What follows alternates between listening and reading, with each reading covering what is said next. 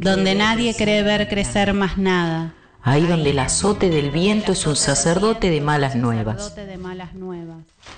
Ahí, donde chorrean las ausencias y uno cree ver verdín. Ahí donde otro beso furtivo huye, huye, huye barrilete abajo. Ahí, Ahí, donde no importa el apellido del nuevo herido. Ahí, ahí donde ni el chat desachata la soledad. Ahí, ahí, ahí, ahí, ahí, ahí, amapolas en las rutas.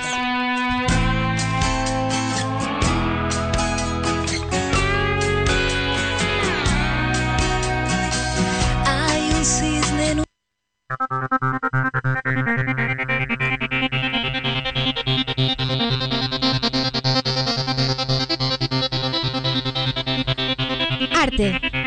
happening, plástica, destrucción, libros, pop art, psicodelia, instalación, colchones, París, pollos, efímero, luces de neón, pan dulce, Partenón, vanguardia, alfajores, lobo marino, choclos, arte, arte, arte.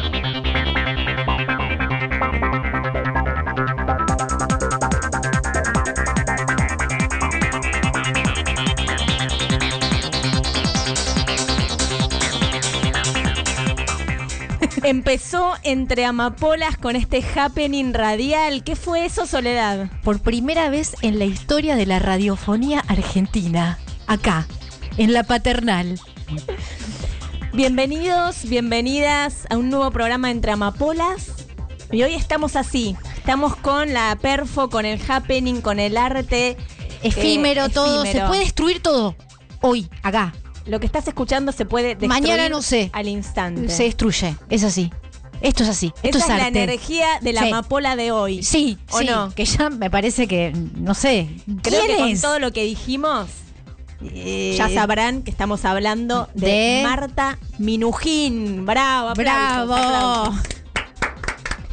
Bueno, hacía mucho que teníamos ganas de, de entrar en el mundo del, de- del arte plástico, del, de la perfo, de la instalación, y dijimos, es Marta Minujín.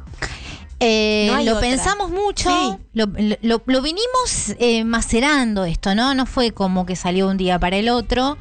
Juntamos un montón de cosas y como que bajó. Bajó. Sí. Bajó ella y dijimos, es Marta Minujín.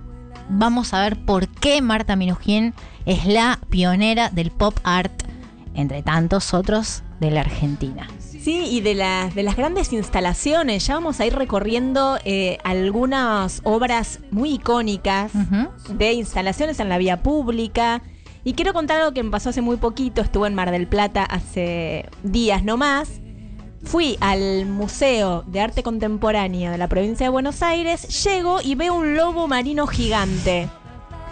Jamás Dijiste, ¿qué es esto? ¿Qué es esto? O sea, nunca había ido a ese museo y nunca, no, no había visto nunca la imagen de ese lobo marino que estaba hecho con paquetes de alfajores. Exactamente, de alfajores Habana, aparte, los Sí. alfajores y de pintados como Mar del si Plata. fueran de oro. O sea, vos lo ves de lejos y parece un lobo marino gigante de oro. Bueno, me acerco, veo.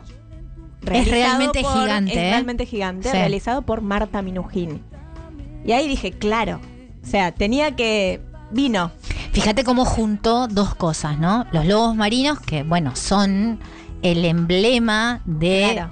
eh, Mar del Plata. Quien no pasa por la Rambla y no se saca una foto en el lobo marino, bueno, como que no fue a Mar del Plata, Claro, digamos, claro. ¿no? Es muy popular. Y el otro lobo icono también los alfajores. Los alfajores ¿Quién Habana. no fue a Mar del Plata y se trajo unos alfajores. Sí, estoy diciendo todo el tiempo la marca, ¿no? Eh, tenemos acá una caja que nos, está, alfajores. nos está haciendo la, la publicidad el día de hoy. Exacto. Bueno, tenemos de todo para contarles sobre la vida y la obra de Marta Minujín. Así que prepárense porque tenemos un programón, tenemos muchos audios con la voz de ella que nos va a contar anécdotas de Vive todo Marta. estilo. Vive, tiene Vive. cerca de 80 años, 79 años. Ujú. Así que es todo, toda una historia eh, para contar de esta artista plástica, vanguardista, eh, performática. Una historia que tiene miles de historias en una misma persona. ¿no? Vivió muchas vidas Marta Minujín. Es Y ella dice que no sabe si vive en este mundo o en otro. Ajá. Es así. Tiene, ¿no? Como una. Vos decís, bueno, Marta Minujín está re loca, ¿no? He, he escuchado esa palabra, bueno, pero hace unas hace como locuras. No entiendo su arte, eh, otros dicen. Claro, bueno, ella dice Eh. que no es necesario entenderlo. Es como, se hace eso en ese momento. Mm. Para ella significa algo, ¿no? Pero después, ella lo que hace es que trata de que el, que el público, el público la viva. No lo explica tampoco. No lo ¿no? explica demasiado.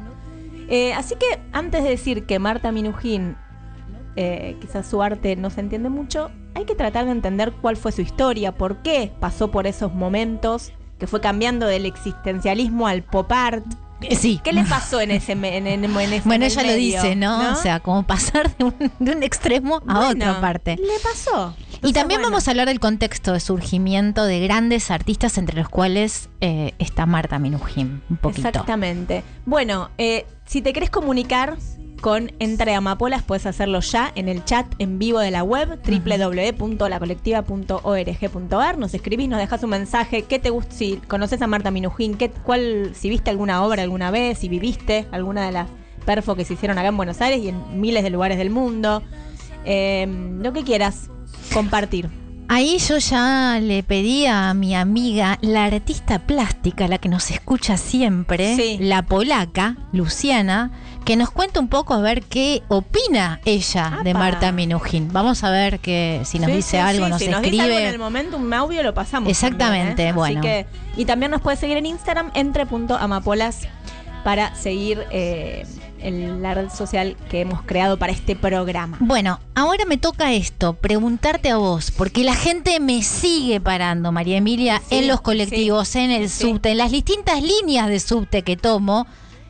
¿Cuál es la curaduría de hoy? Bueno, hoy eh, tenemos una música, pero no sé, a mí me encantó buscar estos temas musicales que hoy elegimos para compartir y me acordé de, un, de una frase que me dijo mi amigo Ignacio Gracia una vez, que dice, está bueno escuchar música por la radio porque alguien eligió ese tema para que vos lo escuches. Porque vos podés ir hoy a YouTube o Spotify y poner ese Sí. tema. Pero quizás en ese momento no estás pensando en ese tema y lo escuchás en la radio, en un programa que vos estás escuchando y te transforma. Me gusta Es ese lindo. concepto, me gusta Es el lindo. concepto, sí. Así que esperemos que los podamos y las podamos transformar a lo largo de esta hora. ¿Y qué trajimos? Música de los, seten- de los 60, música hippie, rock psicodélico, folk, rock de los 60, del hippismo. ¿Por qué? Porque Marta estuvo en ese momento Sí. también, vivió En todas las ciudades, New York, y, en Estados Unidos y también eh, participó de este movimiento hippie. Eh, así que dijimos, hoy vamos a poner música hippie, música eh, rock de los 60 y van a ver que... eh, que tiene que tipo ver- de rock, ¿no? Un tipo, un tipo Sí. de rock más psicodélico. Ujú. Eh, y vamos a empezar con un icono del, del movimiento hippie como fue Janis Joplin. Sí, claro que sí. Teníamos que empezar con ella. eh, Marta la conoció, Sí. Así que eh, vamos a empezar con una amiga de, De Marta, Marta. Minujín, con un tema que se llama Cosmic Blues, es del año 1969 y con Janis Joplin empieza Entre Amapolas de hoy con Marta Minujín.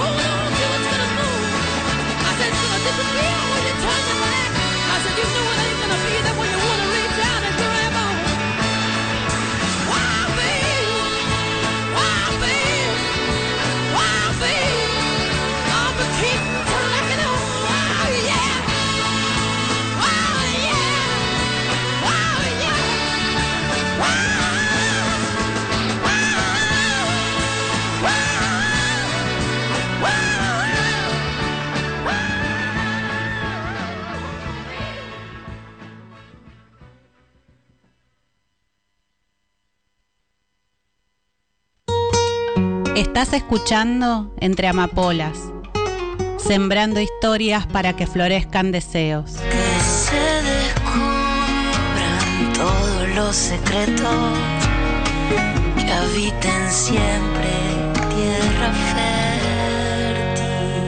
fértil.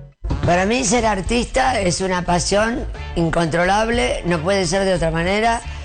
Es decir, que uno es feliz porque vive en la eternidad, creando cosas que eh, ocupan un espacio nuevo todos los días como una obligación, como respirar. No podés dejar de ser artista, dejar de ser lo que sos. El rasgo unificador de mi obra eh, fue siempre impactar al espectador, descolocarlo de su vida cotidiana, desalienarlo. Entonces siempre a través de mis obras de arte de participación masivo, desde la Menezunda hasta la Torre de Babel, son obras de arte efímero en las cuales la gente forma parte de la obra, el público.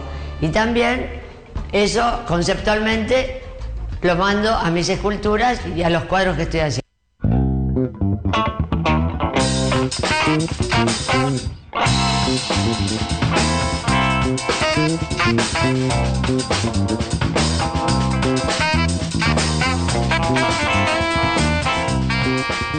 Ingresamos entonces al primer bloque conceptual de este programa de hoy y vamos a, a tratar de, de charlar con ustedes para que para poder entender un poco el mundo minujín, porque no es que sale de repente y se le ocurre hacer las grandes instalaciones que hemos visto a lo largo de estos años.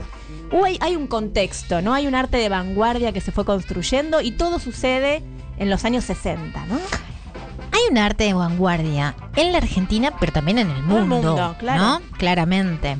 Esto se dio más o menos a fines de la década del 50 y a principios del 60, pero duró toda la década del 60.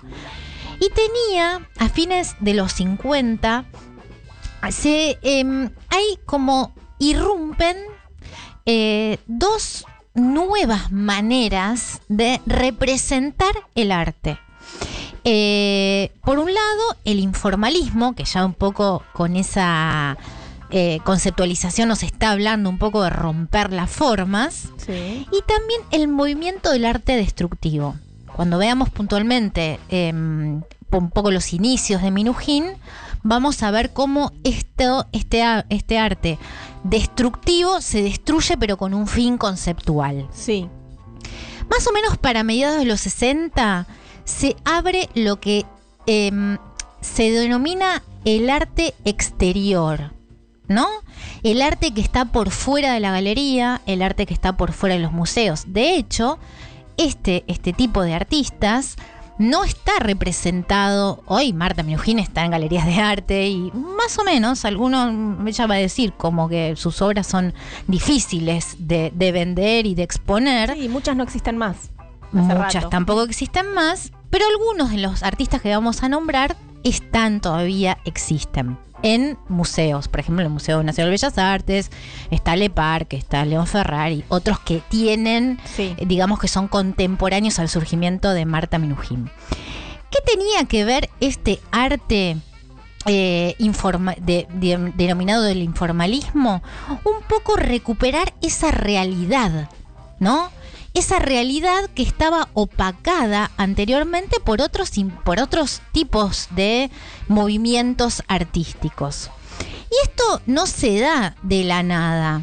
Eh, esto trae aparejado nuevas texturas también en, el- en este tipo de representación artística, como es, em, digamos, todo lo que tiene que ver con la, la performance, el happening. A mí me decís happening y es 1960 Claro. y vestidos y psicodelia y, y eso, ¿no? El collage, hay muchos artistas que empiezan a usar el collage y muchas clases de materiales.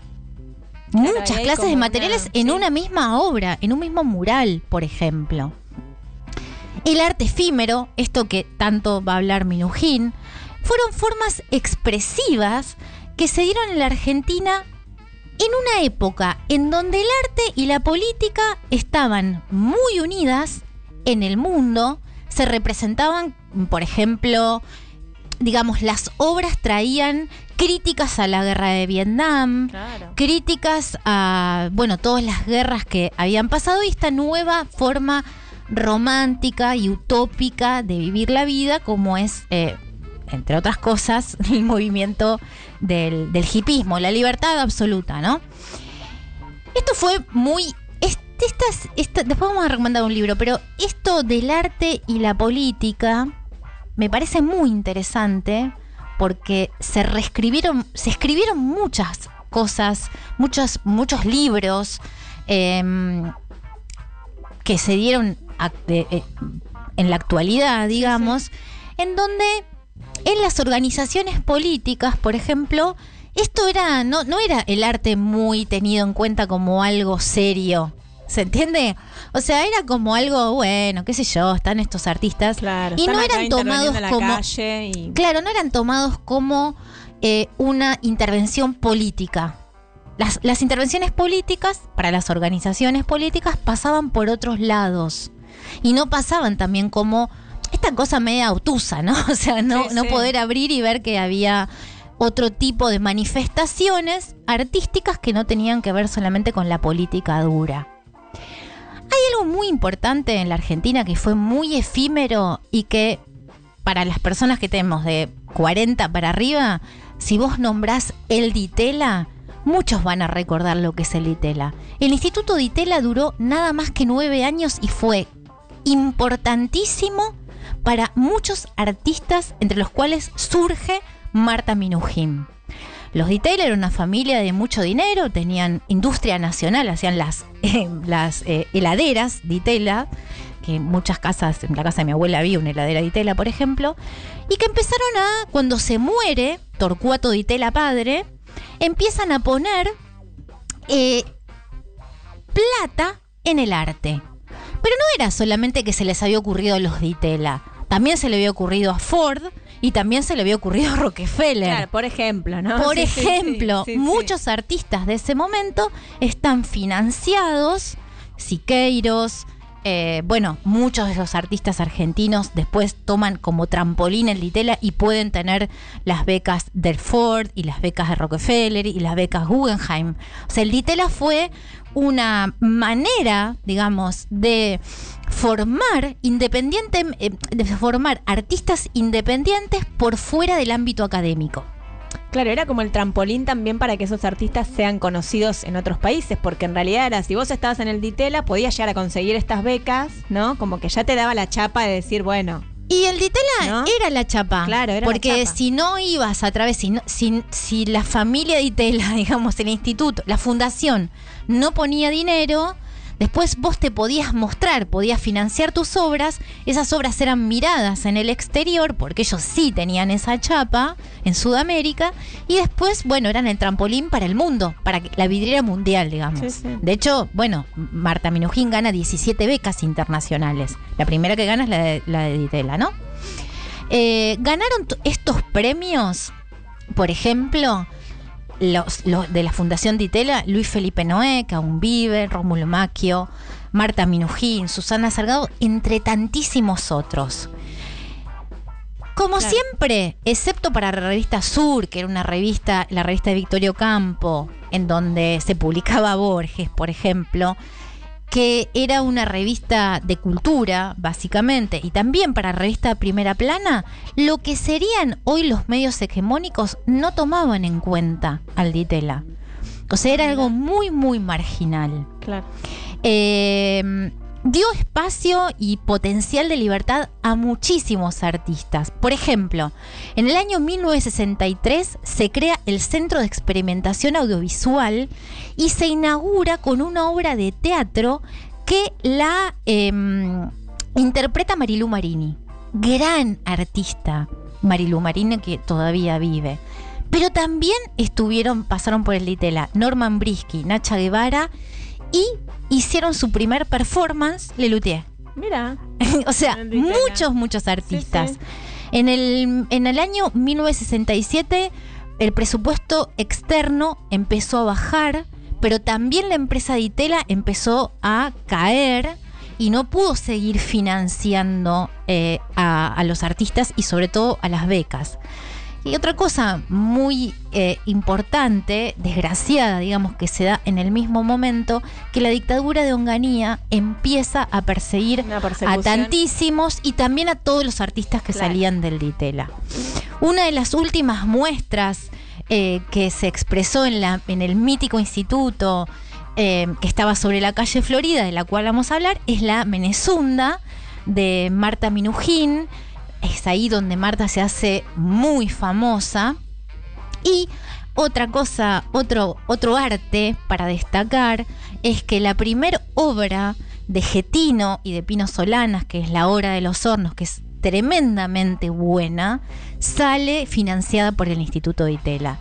En 1969 cierra por falta de fondos, pero quedó en el inconsciente cultural de la Argentina un gran, gran instituto como fue el Instituto de Itela, semillero de artistas que innovaban, de artistas distintos, de artistas que se proponían romper con todo lo instituido. Fue muy importante el Instituto de Itela. Sí, tal cual. Bueno, este es el contexto que ayudó a que Marta Minujín también se pueda desarrollar en, en nuestro país y en diferentes países del mundo. Del mundo. Entonces, bueno, queríamos destacar el rol poco el contexto, ¿no? tal que, cual. que tuvo este instituto y los artistas que salieron de ahí. Sí. Me parece que, que nos da como un panorama mucho más claro para el bloque que viene, donde les vamos a contar detalles de la De vida la de. Marta y cómo ella se fue eh, metiendo en diferentes mundos, ¿no? Esto que decíamos, el pop art, el happening, eh, bueno, ya vamos a ver La perfo. todo, la perfo. Bien, ya nos llegaron man- mensajes. ¿eh? Betiana nos dice en el chat, esto es arrancar la semana bien arriba. Sí, sí. Excelente, como siempre. Y sí, Gracias, Beta. Empezás con, con Marta Minujín un lunes, empezaste bien arriba. ¿o Sí, no? sí, sí. Muy bien, muy bien. Bueno, y nos vamos a ir un tema, a un tema musical y a una pequeña tanda. Nos vamos a ir con otro clásico de la década del 70. ¿sí? Eh, es un tema que eh, lo escribió Bob Dylan, pero lo vamos a escuchar en eh, la versión cantada por The Birds, que es la canción Mr. Tambourine Man, muy conocido. Eh, The Birds la lanza antes que Bob Dylan. O sea, Epa. Bob, Bob Dylan la escribe, pero... eh, Ellos la cantan primero. La graban antes, en el 65, antes de la salida de la primera versión grabada por Dylan. O sea, se la adelantaron, obviamente con, entiendo que con la... Seguro que es más divertida que la de Dylan. Eh, es distinta, pero bueno, es eh, es como uno de los de los himnos del folk rock. Van a ver, eh, pero por esta, esta versión de, de Verse está muy buena. Así que vamos con Mr. Tambourine Man del año 1965.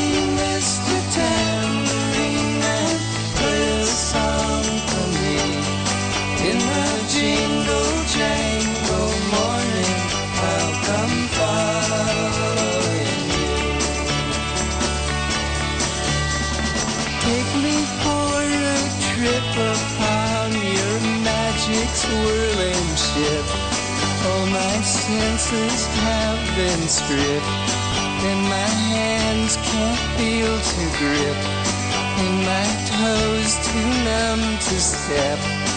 Wait only for my boot heels to be wandering. I'm ready to go anywhere. I'm ready for to fade onto my. Cast your dancing spell my way. I promise to go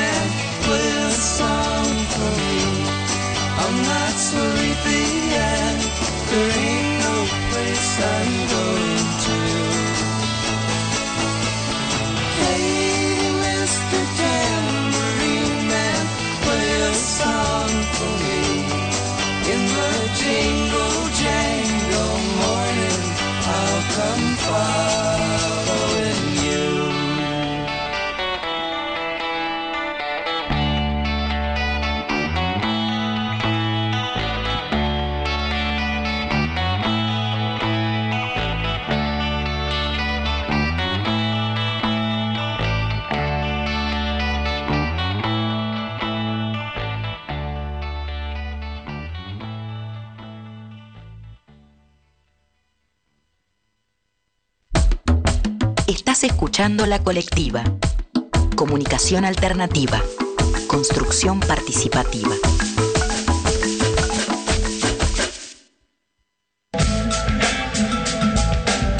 Ahora que decimos. Ahora que gritamos.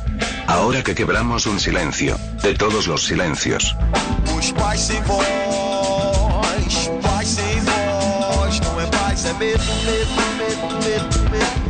La colectiva. La paz sin voz no es paz. Es miedo. Hola, hola, Freddie Mercury. Ah, sí, sí, yo te, llamé hace un rato. Sí, no, eh, eh, no anda el timbre. sí, la colectiva radio, sí. No, no, no. Sí, no, de- deja que te explique. No, no, no, es por otra cosa. No, ya sé. Sí, 20 horas. 102.5. Vamos. No, no anda el timbre. Bueno, a las 20 te, te- te- te llamo de nuevo porque es, es- eso ah, te, te explico bien.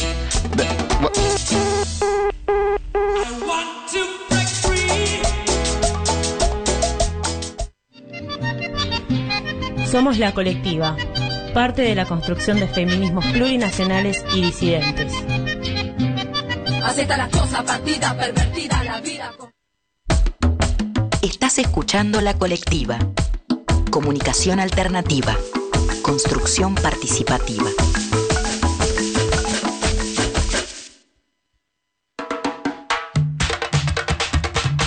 Donde hay amapolas hay movimiento. Solo crecen en suelos revueltos. Donde hay mujeres, Donde hay mujeres, hay resistencia. hay resistencia.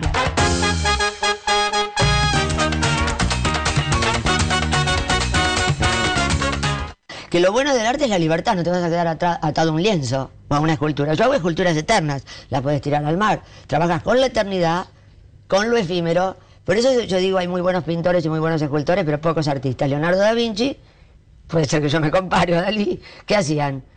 Inventaban un avión, así, pero no se pasaban el día pintando, porque la vida pasa muy rápido. Y en- aparte a mí me interesa el gran público, no me interesa el pequeño público de galería o de museo. A mí me interesa la calle.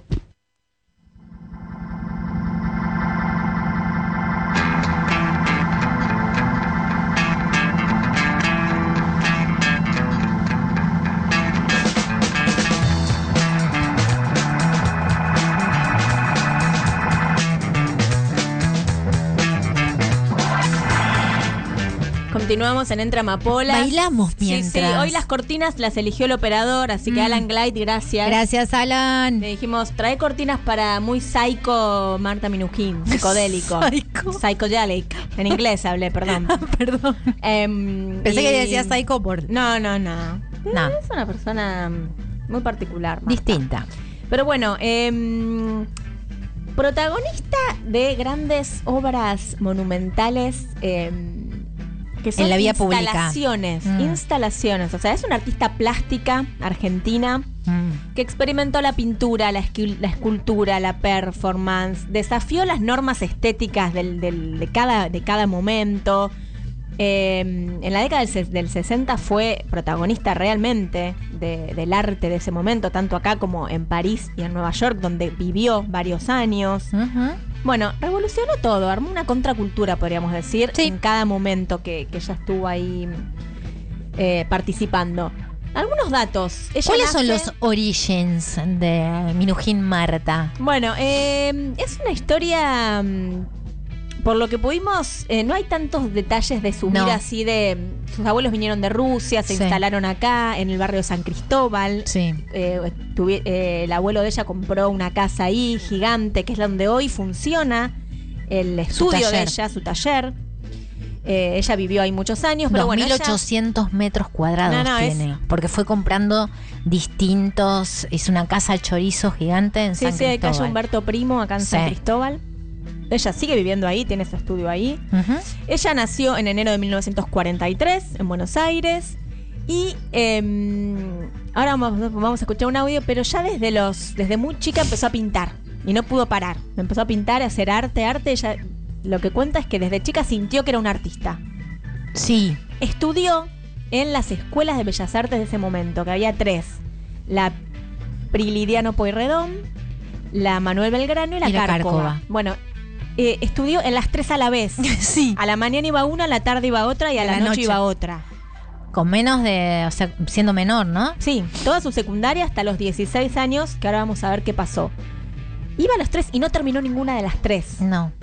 Y se O sea, sacaba no- 10 en todo. No se recibió, No. digamos, no tiene su título. Después no sé si después hizo secundario o no, no creo. No creo. Eh, y a los ¿Para 16 qué, no? años se fue a París. Pero vamos a escuchar en la voz de Marta Minujín estos primeros años de cómo ella empieza con el arte y cómo llega tan chica a irse a vivir a París. A ver. Era muy salvaje porque a los 10 años ya sabía que quería ser artista y trabajaba todo el día, pintaba, pintaba, no iba ni a fiestas. A los 14, 15 años ni sabía lo que era una fiesta, ni era una discoteca, ni nada. Pintaba, pintaba, pintaba, iba a las tres escuelas. Pensaba que era Van Gogh. Y aparte, mis padres hicieron una gran diferencia, porque como ya me veían tan rebelde, a mi, a mi hermano lo mandaron al colegio San Andrés Pupilo y a mí al colegio de la Vuelta del Estado. Es la diferencia grande que hicieron. Y después él estudiaba medicina, le agarró leucemia y se murió cuando yo tenía 16 años. A los 16 años yo no termino la Escuela de Bellas Artes, me presento a la beca de Francia y ahí me caso para emanciparme.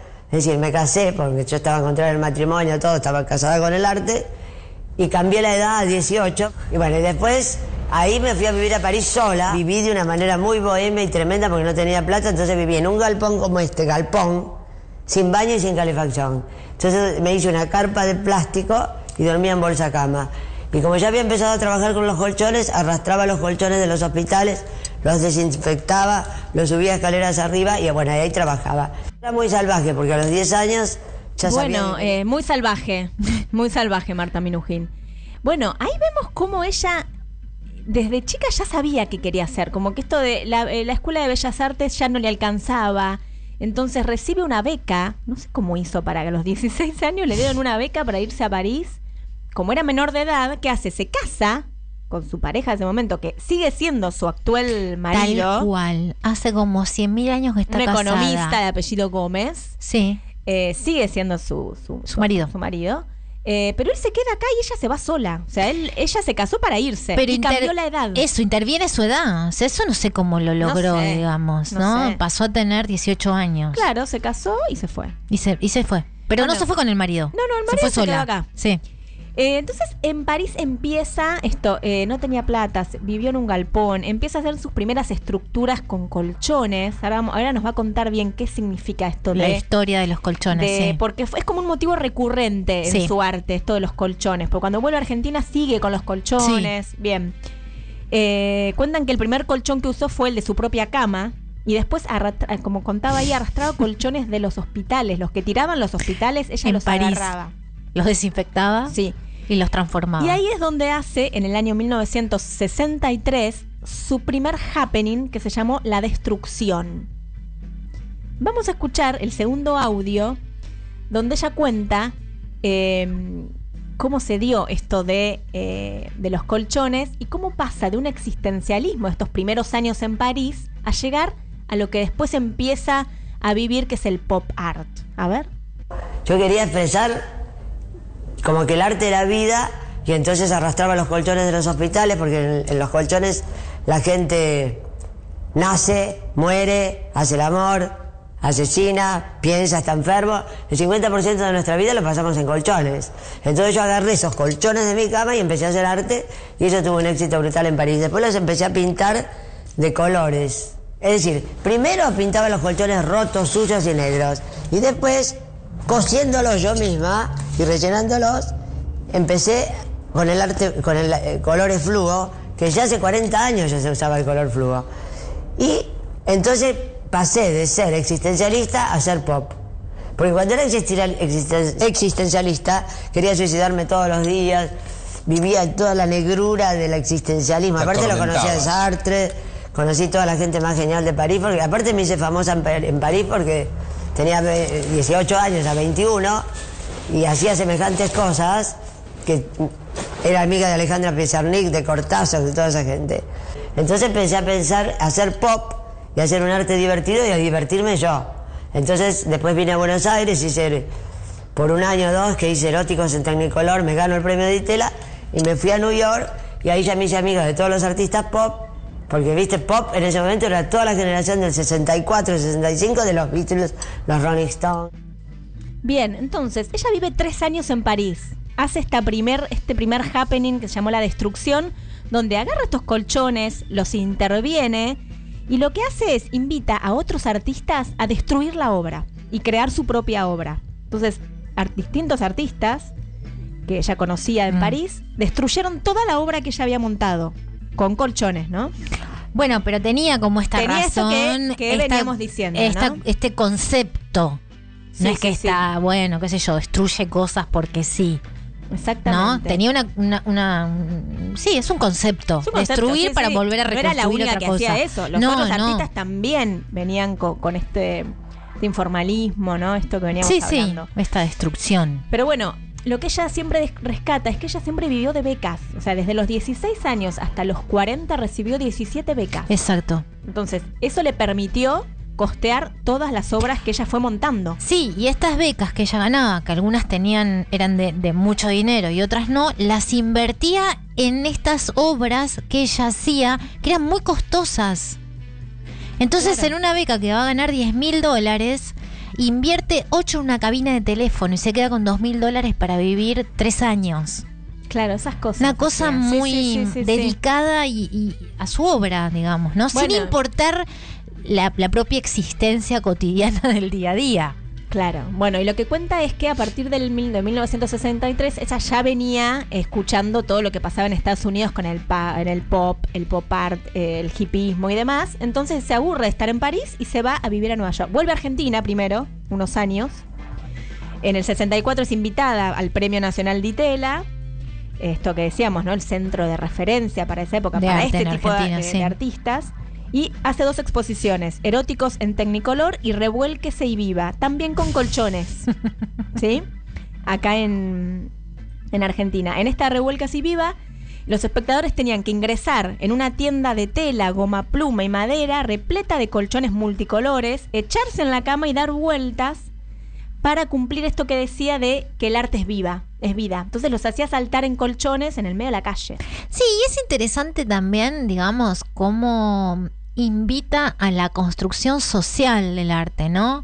Porque las mismas personas que iban pasando las iban invitando para que puedan ser parte de la obra. Eso para mí es muy, muy, muy... eh, rompe. Rompe. Sí, sí, sí, Eh, sí, tal sea, cual, tal es, cual. es interesante. Eh, otro, bueno, y sigue con los happenings. Después hizo uno con caballos que llamó Cabalgata al frente a las cámaras de televisión. Bueno, hubo un montón. Pero hay, hubo una que hizo en Montevideo, en un estadio de Montevideo. Ah, nos va- genial. vamos a escuchar el tercer audio de Marta, donde cuenta un poco esto, qué es, qué es esto de los happenings y qué pasó en Montevideo cuando intentó, o sea, realmente lo hizo. Mm, ¿Qué eh, pasó después? Con un gran happening en un estadio en Montevideo. A ver.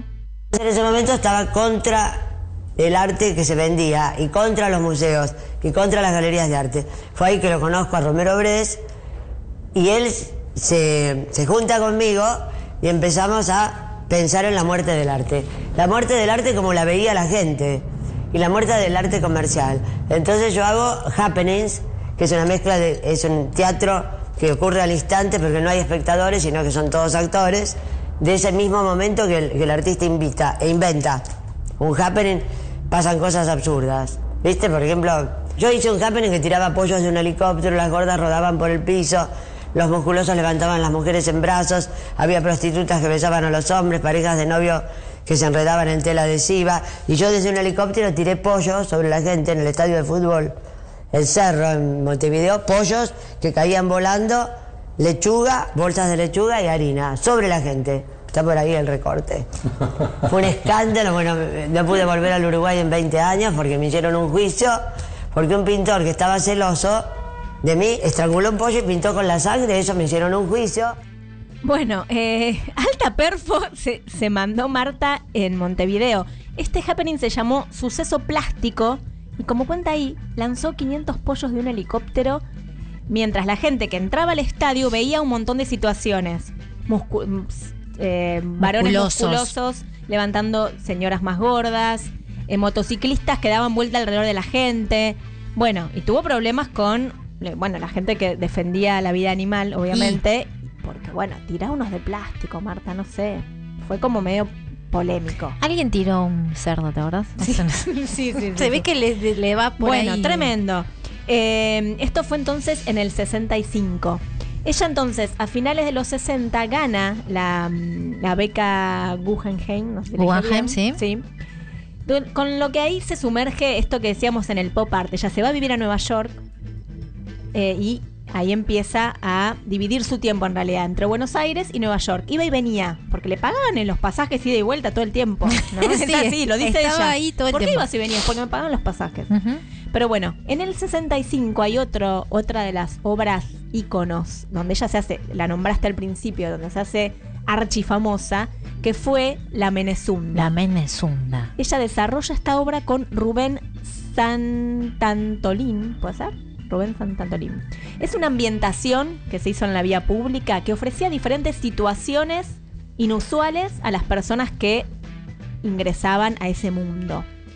Entonces el espectador tenía que recorrer diferentes, como si fuera un laberinto, con Mm. propuestas totalmente inusuales. Vamos a escuchar un audio, un audio de Marta donde explica en detalle qué fue la Menezunda. Dale.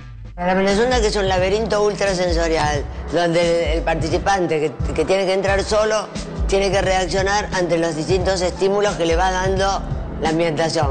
¿Cómo es el recorrido? Primero entran por un túnel de neón a través de una, de una silueta humana y ahí dice primero suba. Cuando- el túnel de neón simboliza la calle Lavalle. En realidad, toda la Menezunda, en ese momento cuando lo quisimos hacer, quisimos trasladar la ciudad de Buenos Aires en una abstracción de lo que es la ciudad. Entonces el túnel de neón es la calle Lavalle. Después sube a un túnel de televisión que recién en ese momento empezaban la televisión blanco y negro en circuito cerrado. Entonces la primera vez que la gente se veía en una cámara de televisión. Y pusimos noticiosos en esta Menezunda de los canales 13 y 11 que había antes. Baja y de golpe se encuentra con una pareja en la cama, con un dormitorio como si se hubiese metido en un departamento, porque lo que queríamos estimular era la sorpresa. Puede hablar con ellos, puede que no. Baja y de vuelta, y ahí se entra y camina, atraviesa el túnel de neón. Entonces tiene que volver a subir, porque es un laberinto. Y baja en el interior de una cabeza de mujer vacía, porque pensamos que la mujer hace 50 años no trabajaba y lo único que tenía en la cabeza era maquillaje. Y en la cabeza de mujer hay dos maquilladoras que te hacen masajes o te maquillan. Y porque también queríamos ver todo el tema, viste, de las vacas y de los intestinos que había en la Argentina, que era la parrillada y todo eso, entonces los simbolizamos con intestinos gigantes y después, como ya la gente estaba como asqueada, mete la cabeza y ve películas en blanco y negro de Ingmar Bergman. Después te metes en un teléfono con olor a dentista que te pasa la hora y tenés que saber qué botón apretar. Después te metes en una heladera a cero grado y después te metes en un bosque de formas y al final salís en un eh, octaedro de espejos donde si entras en la cabina y olor a, a fritura y se mueven todas las papel picado fluo. Ay, me mareaste, Marta. Probaba. Lo, lo que lograba era que todos los sentidos humanos se pongan a prueba. Claro. Eso sí, el olfato, la vista, Tremendo el laberinto. oído. ¿Cómo hacía para...? Porque además no solo. No, no. O sea, eran cabinas que tenía olor a fritura, cabina a cero grado. Todo, todo. Eh, Sí. Impactarte, digamos, con un Bueno, montón pero ahí de. decía, aparecían televisores. Por primera vez la gente se podía ver en una imagen de un televisor. Eso no Es cierto, existía. es re loco, ¿no? O sea, Porque- es realmente disruptivo lo que hacía. Muy disruptivo, sí. Bueno, pero esto, o sea, repito, esto se hizo en el 1965 y se repitió en el Museo de Arte Moderno de Buenos Aires en el, en el 2016. Donde, entre, entre paréntesis, la aman. Sí, A claro. Marta Minujín, claro. claramente. Esta, esta entrevista es de esa vez cuando, Mm. se- cuando lo estaban volvi- volviendo a hacer. Y en el New Mu- Museum de Nueva York en el 2019. O sea, la volvió a hacer en diferentes contextos, obviamente, pero con una idea muy parecida. Hay obras de ella en todos lados del mundo, ¿no? De También estas obras, esa- esas obras pequeñas que hace, después las hace grandes. Sí, en el en MoMA. el MoMA, en el por MoMA. ejemplo. Ahora Bueno, en el Bellas un poco, Artes. sí. Entonces, finales de los 90 con esta beca va a Nueva York y ahí también hace happenings muy, muy destacados. En el 66 hizo uno que se llamó Three Countries Happening, que fue una operación que se hizo en Nueva York, Berlín y Buenos Aires. Wow. En Buenos Aires, Minujín eh, participa con eh, su obra que se llamó Simultaneidad en Simultaneidad. Lo que hacía era concientizar al público sobre la alienación producida por los medios de comunicación presentes en la vida cotidiana, usando como recurso la transmisión en vivo, la comunicación por radio. O sea, ahí ya estaba ella metida con los medios de comunicación, las telecomunicaciones. Hizo un montón de happenings sobre estos temas y cómo había una alienación del otro lado. Bueno, también eran temas eh, de la Mass Communication Research, de, de los estudios de comunicación de los 60 que hacían críticas eh, a, a estos temas también. Bueno, Entonces, bueno, ella estaba como muy atenta a los temas del momento. Vos recién dijiste, Marta Minujín feminista. Porque y yo ahí- te. Bueno, porque hay una parte que ahí describe que Mm. eh, se pensaba que la mujer solo se maquillaba y estaba Ah. en la casa, entonces bueno, tenías que entrar a la cabeza de la mujer para ver el- que había gente que maquillaba. Bueno, no sé si era Raro, raro. Después ella en, un- en- en algunas entrevistas dice algo así como, el arte no tiene sexualidad. Sí. Yo soy artista, ¿no? Eh, como un concepto muy claro con Sí. relación a ella. No es una mujer que hace arte. Como yo soy artista, el arte no tiene eh, genitalidad, Género, digamos, bueno, ni sí, género. pero bueno. Pero bueno, está bien, qué sé yo, es una, Una mujer. postura. Sí. Bien, en el 73 hizo- hizo otro happening muy, mm, muy interesante en el MoMA de Nueva York que se llamó Kidnapping, como de secuestro, de kidnapping. Bueno, Kidnapping, es como un, un happening de Happening, secuestro. Entonces, había actores que recitaban poemas en el MoMA y había esculturas y secuestraba, obviamente con el, El consentimiento. de las personas, pero secuestraba en vivo a diferentes espectadores de esa puesta en escena y lo llevaba a diferentes puntos de Nueva York. Por ejemplo, lo llevaba a un lugar a comer eh, comida exótica. A otro lo llevaba a otro punto a ver una... Y después tenían que contarle a ella qué había pasado. No haber estado ahí. Ay, ¿por qué no me secuestraste? ¿Por qué no me secuestraste, Marta? Impresionante. Eso me gusta. Eso me gusta. ¿Sabes, ¿Sabes qué? Bueno, vas a estar acá. Buenísimo. Bueno, hay, hay algunos eh, más de más del teatro Sí. performático hacen, hay algunas Sí, experiencias así. Pero ¿eh? cuando me pasó algo en un en teatro que fui con vos, Sí, no me secuestró nadie, me sentí muy invadida y muy mal. mira. Sí. No, bueno, Hay que tener un consentimiento, Sí, sí. sí, sí. Pero bueno, entonces, eh, ahí empieza lo que es el arte efímero, ¿no? Estas obras que se hacen en el momento, Mm. ¿sí? Happenings y instalaciones en el momento, que algunas se destruyen y otras los happenings pasaban en ese momento y terminaban está. y ya está. Entonces lo efímero aparece eh, con más frecuencia en estas obras que, que empieza a ser más que nada en la década del 70. En la década del 70 eh, se hace la primera Bienal Latinoamericana en San Pablo, donde Minujín presenta el obelisco inclinado y en el 79 el obelisco de pan dulces. No sé si alguien que nos está escuchando recuerda Bueno. esto, que se hizo en la segunda Feria de las Naciones acá en Buenos Aires. Tiene mucho eh, de vuelta, tiene un Arte eh, comestible le llama ella. No, sí, y, y grandes íconos mundiales, de estructuras mundiales. Hizo, bueno, la Torre de Pisa, el obelisco, sí. la, Sí, sí, ¿cómo se llama esto en Nueva York? La, la Estatua de la Libertad. Las intervino, o sea, hizo la obra intervenida y, por ejemplo, acostados, sí, con alimentos. O sea, tiene una razón, porque esa obra estática que queda como un ícono, ella lo destruye. Claro, bueno, esto de los pan dulces, Es muy consecuente. o sea, emulaba el obelisco de Buenos Aires, obviamente, con pan dulces que después eran distribuidos entre las personas que pasaban. Bueno, vamos a hablar del el pan dulce, se del- habían comido un pedazo de, de obelisco. del Partenón ahora, ¿no? Eh, bueno, sea, y otra de, también de, de las obras que hizo, eh, esto fue en Medellín en el año 81, eh, fue la obra Carlos Gardel de Fuego, que Sí. hizo arder la figura del famoso cantante de tango a, a todo, a, to- a todo. O sea, lo- la destruyó prendiéndola a fuego. En Medellín, digamos, recordemos que Gardel era muy famoso en Medellín y se muere en un accidente aéreo en Medellín, justamente, ¿no? Bueno, o sea que también usaba, tomaba, ¿no? Estos eh, íconos de, de la vida de nuestro país, el obelisco, Gardel, y los, los, los transformaba, ¿no? Bien, y otra de las obras que vamos a escuchar, el último audio, más célebres de ella, en el año 1983, es el Partenón de Libros. Eso me parece Es una maravilloso. instalación que se hizo en el centro de la ciudad de Buenos Aires, ahí por, Plaza San Martín. Eh, no, por Avenida No, Santa no, Fe. no, no, en, en- la 9 de julio. La 9 de julio, ¿no? en la 9 de julio, La 9 de pero no, no, no, no pidió permiso. No, no, Después se le otorgó, bueno, vamos a contar. Lo intervino directamente, la avenida Santa Fe, para quienes nos escuchan, del 9 de julio. exterior o del interior del- de la de las provincias, digamos, la 9 de julio es como la arteria principal de Buenos Sí, sí. Aires, de la Cava, y la intervino, hizo un Partenón del tamaño del Partenón griego. El mismo tamaño. Sí, Obviamente fue para celebrar la vuelta a la democracia. ¿Qué libros eran? Libros prohibidos por la dictadura de nuestro país. Vamos a escuchar a Marta que nos va a contar cómo fue que desarrolló esta instalación en el año 1983. El Partenón de libros, ¿por qué pasaba? Los libros eran prohibidos por los militares. Este, y pues es que increíble, yo estaba haciendo arte comestible, entonces iba a hacer el Partenón de turrón. Voy a ver una señora griega y me dice, toma un libro del Partenón. Cuando me dio el libro del Partenón dije, de libros. Un Partenón de, De libros, porque era lo Entonces fui a verlo a Castiglioni, que era el director de la... de la Feria del Libro, cómo no, que murió. Y me, y me conectó con 38 editoriales que tenían escondidos en los sótanos esos libros. Claro, pero ¿cómo haces el Partenón que costó 200 mil dólares? ¿Cómo lo hice? ¿Cómo? Convencí de alguna manera, que lo conocí suavemente a Franco Macri, que dio, puso 25 mil dólares. Después, Acro, la compañía de Acro bajó de 75 a 25 la construcción.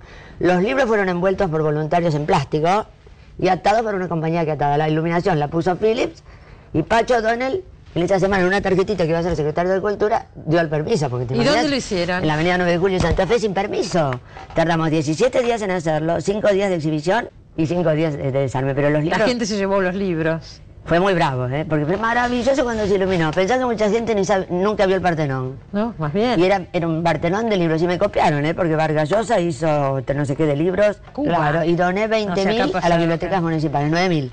Y los demás se los llevó la gente. Bueno, eh, impresionante lo que armó. Ahora, no le importaba quién le daba la plata, ¿no? Polémico que Franco Macri le dio 25 mil dólares. Pero con suavidad. No sé, rarísimo ese- ese, ese vínculo entre Minujín y Macri. Pero bueno, consiguió que Philip le ponga las luces, tu, tu, tu, tu, tu, tu, y armó eso en cinco días. Y la gente después se pudo llevar esos libros que habían sido prohibidos. Pará, pero toda esta instalación que hizo antes la hizo en dictadura.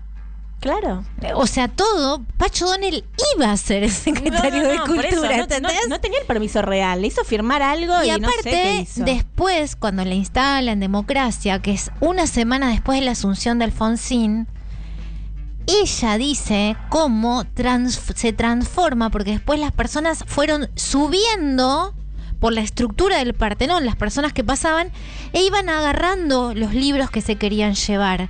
Pero la policía, lo que dice raro, pero maravillo- maravilloso, ella se maravilla, es como la cana que una semana antes había torturado, después entrega libros. No, no, es, Es como, todo, uf. eh, uf, sí, ra- raro, digamos. Acá ya me llegan mensajes de cosas que hizo Minujín que las quiero contar después. Sí, las vamos a contar. Bueno, esto en el 2017 se vuelve a hacer en la Feria de Arte Documenta 14 en Kassel, Alemania. Buenísimo Kassel, eso. no sé cómo se dice. Sí. Esta vez con libros prohibidos a lo largo de toda la historia. Y dicen que le donaron 100 mil 100.000 libros. Para, de los cuales hay un documental de esto en encuentro que es, es largo pero es muy bueno. Y la, uni- una la universidad de la ciudad donde se hizo ese, ese, esa instalación que documenta que es una, un- una estructura de arte muy, una feria de arte muy famosa Sí, en el mundo. sí. eh, se pusieron a hacer la, entre comillas, curaduría de los libros para realmente eh, Corroborar. corroborar que Claro. eran libros efectivamente prohibidos. en, en el mundo entero. Exactamente, que no es que si, bueno, claro. mira, me Sí, sobran estos 10. Uy, ¿no qué hago? ¿Los tiro o se los doy a Marta Minujín? Claro. No, tenían no. que ser libros prohibidos. Qué. No, no, impresionante. Bueno, otro de los happenings más de tinte político, podríamos decirle, lo hizo con su amigo Andy Warhol. ¿Te suena? Bueno, eso. Y bueno, muy amigo. En 1985 reu- se reúne con Andy Warhol con el objetivo de pagar la deuda externa argentina. ¿Con qué lo pagó Soledad? ¿Con la plata que necesitaba? Acá me dijeron otras cosas también, que pagó de varias deudas externas, Minujín. A ver, ¿con ¿Pero ¿y por qué qué? no la paga ahora? Estaría bueno que haga una instalación ahora. Que le pida a Macri, ¿no? Claro. Suavemente. Que le devuelva la plata. Compró eh, kilos y kilos ¿De de, qué? choclos, de maíz, El oro de... el oro de, de América. Sudamericano. Y, le- y pagó la deuda externa. Y se sacaron fotos, ¿no? Con Andy Warhol en el, con todos choclos alrededor. En el mismo documenta hace una perfo con una artista que hace de eh, Angela Merkel. Sí. Y La doble le- de Argena- de Angela La Merkel. doble de Angela No. Merkel, sí. Y le, pe- le paga la deuda externa de Grecia con aceitunas griegas. Genial. ¿Y ahora con qué podemos pagar? Pónganlo en el chat. ¿Con qué podemos pagar la deuda externa hoy? Para mí tiene que ir suavemente a pedirle a- al hijo de... de- Bueno, sí, perfecto. Eh, en el 2011 vamos a hacer las últimas eh, referencias a las últimas obras de ella. Eh, realizan la Plaza San Martín, sí, esta vez, la Torre de Babel con libros de todo el mundo, que fue una obra donde se, se hizo una torre de siete pisos con más de 30.000 libros donadas, donados por embajadas de todo el mundo. Eran libros en diferentes idiomas del mundo. Y ahí por eso es bueno, la Torre de Babel. la Torre de Babel, ¿no? Eh, y en el 2014, esto que conté al inicio, hizo Lobo Marino de Alfajores en Ah. el Museo Mar de Mar del Plata, Museo de Arte Contemporánea, que hoy es la única obra a gran escala que se puede ver. Que está Porque ahí. la Torre de Babel, no, no existen más. No, obviamente. se destruyen. El Lobo Marino está ahí, lo puedes ir a ver hoy eh, a Mar del Plata. En un playón gigante, sí. Sí, sí, sí. Así que bueno, hoy Marta Minujín sigue trabajando, sigue creando, tiene su taller en el barrio de San Cristóbal, anda a tocarle timbre, decirle que te muestre toda la cantidad de No cosas sé. que tiene ahí adentro. No sé, no sé. Eh, bueno, vamos a hablar Eh, de pandemia, ¿no? sí. Su última exposición en el Bellas Artes que ya está finalizado. Ya está finalizado, pero bueno, hay, hay grabaciones de lo que Mm. se hizo. En el 2020, 2021, en marzo, se, se mostró esta obra Pandemia, donde, bueno, ella también hizo una creación ahí con lo que le había pasado a ella con el encierro, la pandemia y el arte. Así que busquen, busquen ahí que, que ya, está- está finalizada esta obra, pero eh, la pueden ver eh, en YouTube también. Bueno, eh, ¿tenemos algunos mensajes? Sí. Sí, compartamos. mensajes.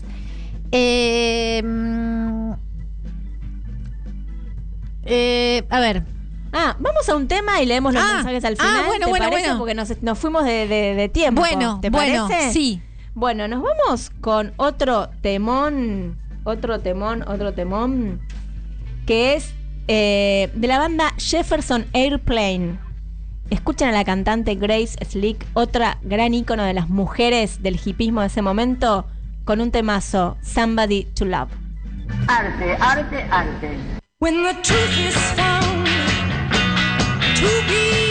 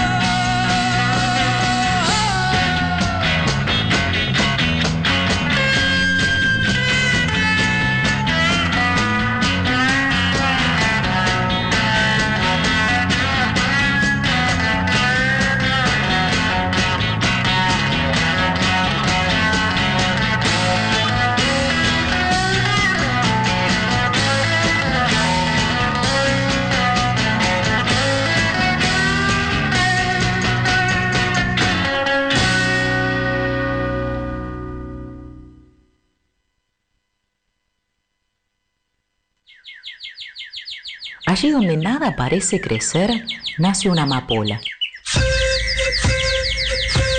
Y otra. Y otra. Y otra. Y otra.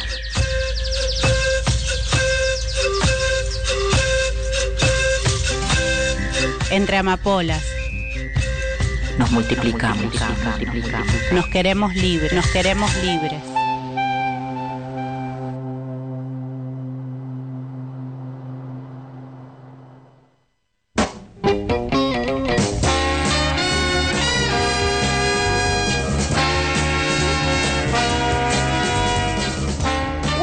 Bloque de Entre Amapolas. Nos quedaron algunos mensajitos para compartir.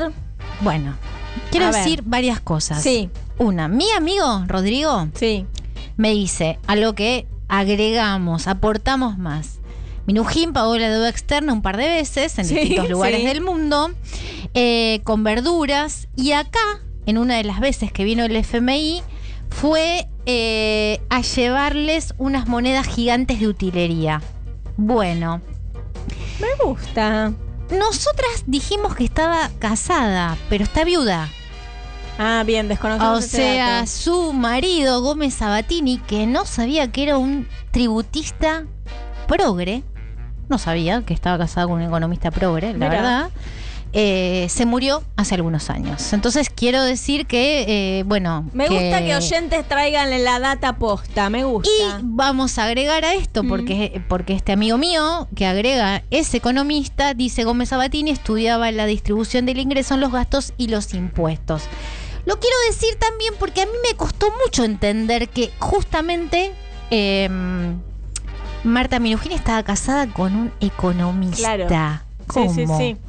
Eh, pero bueno, y su el hijo amor es así. Estuvo en, en el- en la fundación eh, Arte Va y es actual gerente de un banco muy importante. O sea, siguió los pasos, ¿no? De, de- de- no sé bien qué estudió el hijo, pero no salió artista, eso quiero decir. Sí, nos puede dar las claves también para pagar la deuda. ¿Podría pagar la deuda el hijo de Marta Minujín, decís vos? Bien. Eh, otro mensajito de Meki nos dice, maravilloso el programa, acá estamos con las botas blancas y los hot pants rememorando los 60. Qué lindo, gracias, Meki. Me gusta. Y Susana nos dice, muy buena la amapola de hoy, las felicito chicas, son unas genias. Bueno, levantamos el lunes, ¿eh?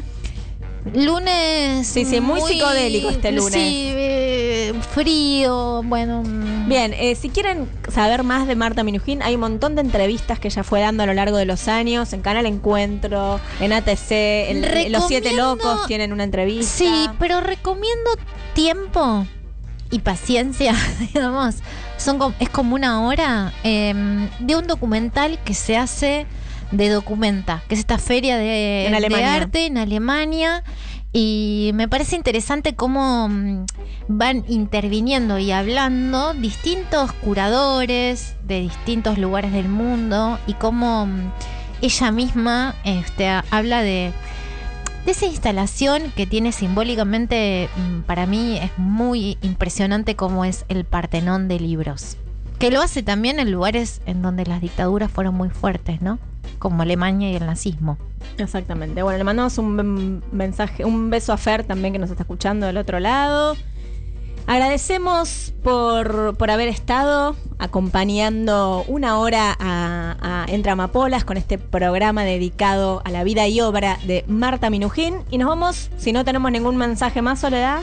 No, eh, no, realmente no, porque bueno, mi amiga Luciana estuvo mm, intervenida bien por problemas de la propia cotidianeidad, así que nos va a escuchar mañana, tal vez el lunes que viene eh, podemos eh, exponer lo que nos cuenta Luciana. Bien, entonces, este viernes pueden volver a escuchar este programa a las 21 horas. Ya mañana va a estar en Spotify y nos encontramos en vivo el lunes que viene con más Entre Amapolas. Y nos vamos con un ti- último tema, Soledad, que no podía ser de otra manera. No.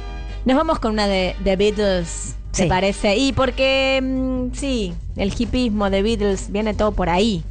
Nos vamos con All You Need Is Love.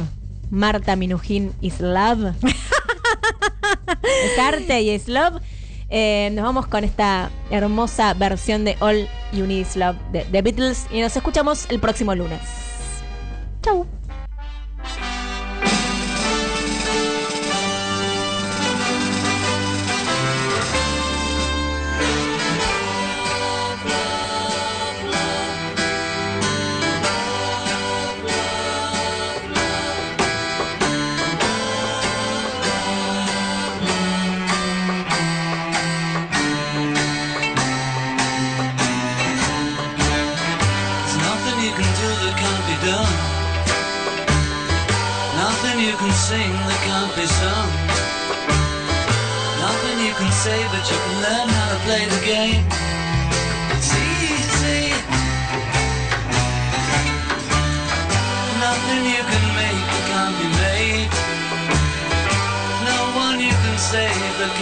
say